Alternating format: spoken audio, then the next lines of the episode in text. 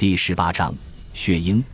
阿尔弗雷德通常被称作盎格鲁人和萨克逊人之王，但埃塞尔斯坦则被尊为英格兰之王。他的家族与法兰西王国、阿基坦公国以及德意志帝国均有姻亲关系。他的宫廷里诗人和学者云集，他统一了全国的货币，整修了许多城镇，他召集了真正全国性质的主教和领主会议，他严格控制买卖行为。他制定了一部法典。我听说我们的和平局面不如人意，他写道。我的顾问官说，我对此忍受时间久矣。一幅流传至今的画作上会有他和圣库斯伯特，后者是有着英格兰奇迹制造者之称的圣徒。这是史上第一幅英格兰国王画像，埃塞尔斯坦头戴王冠的形象尤为醒目。到了统治末期，他自称全不列颠尼亚之王。乌尔斯特编年史称赞他是捍卫西方世界尊严的栋梁之才。如今，这位早已被人遗忘的国王的坟墓就位于马姆斯伯里修道院。生前的他留着满头长卷发，上面用金线盘了起来。到了十世纪的时候，盎格鲁撒克逊国家已经成型。君主若想让国家长治久安，他为人处事就必须中规中矩和小心谨慎。他召集了宗教人士和社会贤达共商国事，他创建了各种权力机构，监管王室土地的使用，公正地执行王家法律。一整套官僚机构在他手中建立起来，负责颁发一道又一道的特许状和诏书。他们最先由转经阁拟定成文，这个转经阁就是由少数几位教士组成的秘书班子。但是，中央集权式的君主制的出现。推动了新的制度和程序的创设，这样一来，在此基础上，诞生了行政部门、司法机构和议会机构，国家意识形成了。这是本卷英格兰史主要讲的内容。当时人们都认为，人人都需要领主，这是天经地义的事情。领主制不再以部落制为基础，而是取决于土地的占有情况，谁占有的领地最多，就由谁来当头。这是检验世俗领袖的唯一办法。就字面意义而言，土地就是地盘，土地赋予你权利和财富，它让你有资格馈赠礼物，让人听命于你。在强势君主的统治之下，国内的等级制度不可避免的要强化，社会分化日益明显，社会地位的区分更加显著。据编年史记载，一零八十六年。英格兰所有有地产的人都要向征服者威廉宣誓效忠，他们是在履行既定的程序。无地者要么是奴隶，要么是平民，他们是不足取信的人物。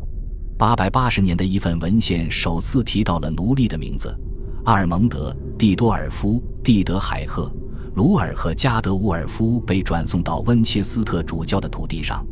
实际上，沦为奴隶是对一些人的法律制裁。例如那些无力支付罚金的人，一贫如洗的农民可能也需要卖掉自己的亲生骨肉。所以说，土地所有权制造了经济从属地位，奴隶如同牛羊，被称为活的货币。到了埃塞尔斯坦时代，英格兰在行政上已经有了郡、百户和村的划分，这都是出于征税的需要。英国的郡制非常独特，各郡之间的边界延续了一千多年。直到一九七四年，英国政府才重新调整了他们的辖区范围。最早的郡设立于七世纪末八世纪初，他们之间的很多边界就是铁器时代部落王国的疆界。英格兰的基本历史延续性就是这么保存下来的。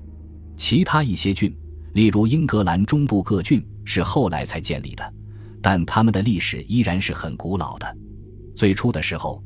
郡级机构只不过是军事辖区，但他也得替王室征税和判案断狱。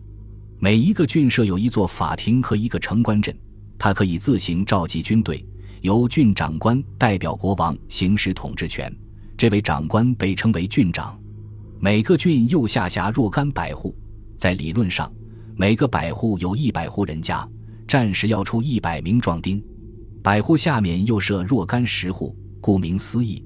每个十户由十户人家组成，整个郡的行政管理交给集伙人去打理。他们带领捕快抓盗贼，并且彼此监督。这就是英格兰后来延续了上千年之久的地方政府的基础。百户里的人们在古代的露天市场开会，有些百户是根据周边的史前坟冢来命名的，例如多塞特郡就有百户巴罗和卢斯巴罗等地名。威尔特郡的多丁特里原意为杜达的树木，布里克斯敦得名于布里茨格的石头，这表明百户的历史渊源是非常深厚的。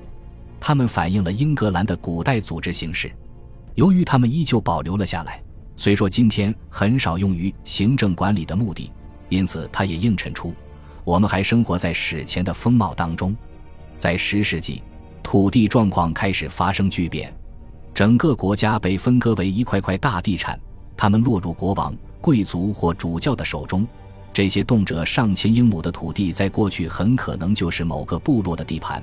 他们之间的分界线就是古代部落首领的坟冢。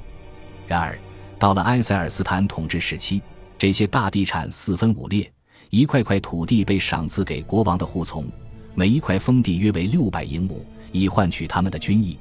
这些新的土地持有者在自己的封地上修建住宅，组织农业生产。在十世纪，这些领主被称为塞恩，他们在十四世纪被称为庄园领主。在十八世纪被称为大地主，在十九世纪被称为乡绅。比起先前时代远在他方的地主，塞恩与土地的关系更为直接。他们在自己的地产上建立村庄，取代了分散的农场和农舍。这样一来，他们手下的农工就更容易解决住房问题，塞恩也更容易控制他们。早在罗马时代就有了村庄，铁器时代也有类似的村落。延续性再次发挥关键作用，但是到了九至十世纪，村庄才成为英格兰大部分农村地区的标志性特征。在现有的英格兰村庄当中，没有几座不是十二世纪以前就已经建立的，其中有一些已经有一千多年的历史了。但是，某些地方在历史上确实不曾有过村庄。沿着英格兰中部，从诺森伯兰走到威尔特郡。可以看到大量的村庄，除了这片广袤的土地，在英格兰的北部和西部，依然可以看到零零落落的农场和农舍，这是铁器时代的风貌。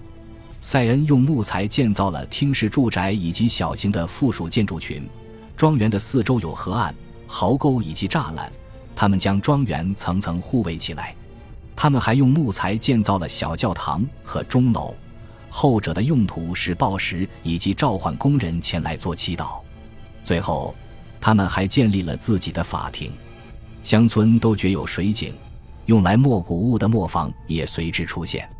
乡下的生活一点也不舒服，也毫无亲切质朴的宜人之处。对于那些最贫困的住户而言，它就是一座户外监狱。农业工人居住的房屋，其实就是人畜混住的木棚。十一世纪的一部文献记载了一个庄稼汉慨叹生活的残酷。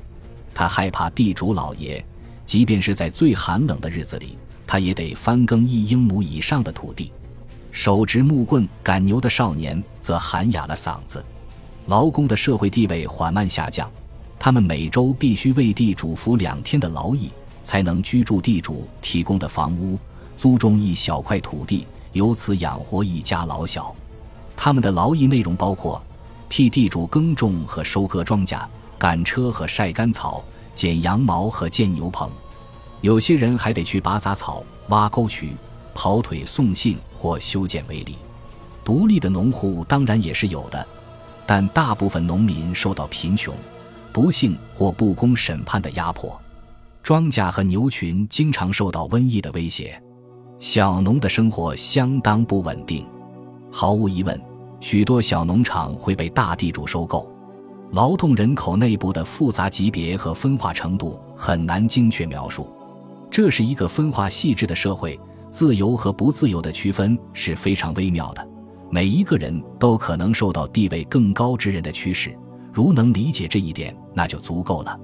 村庄的历史与其固有田地的历史交织在一起。由于村庄取代了小屯子，所以在许多大郡里。长条状的大块田地取代了旧式的长方形田地，庄园领主占据的土地数量最多，其余的按照份额分给村民，这是当时最公平、最有条理性的分地方法。只有这样，才能有效地耕种土地，大型耕作队伍才能派上用场。群体的利益和领主的利益先于个体的利益，在这个过程中还实行轮作制。今年休耕的土地，明年再播种。这种公田制一直延续到十八世纪议会通过圈地法为止。这种制度的维系依靠的是习俗和集体协商的力量。在其他方面，英格兰生活的特色也变得愈加鲜明。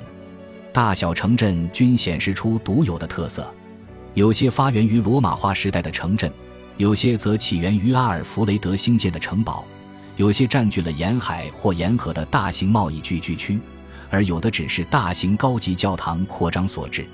到了十世纪的最后几十年，城镇利用了英格兰各地人口的普遍增长和经济的繁荣，迸发出生机和活力。感谢您的收听，喜欢别忘了订阅加关注。主页有更多精彩内容。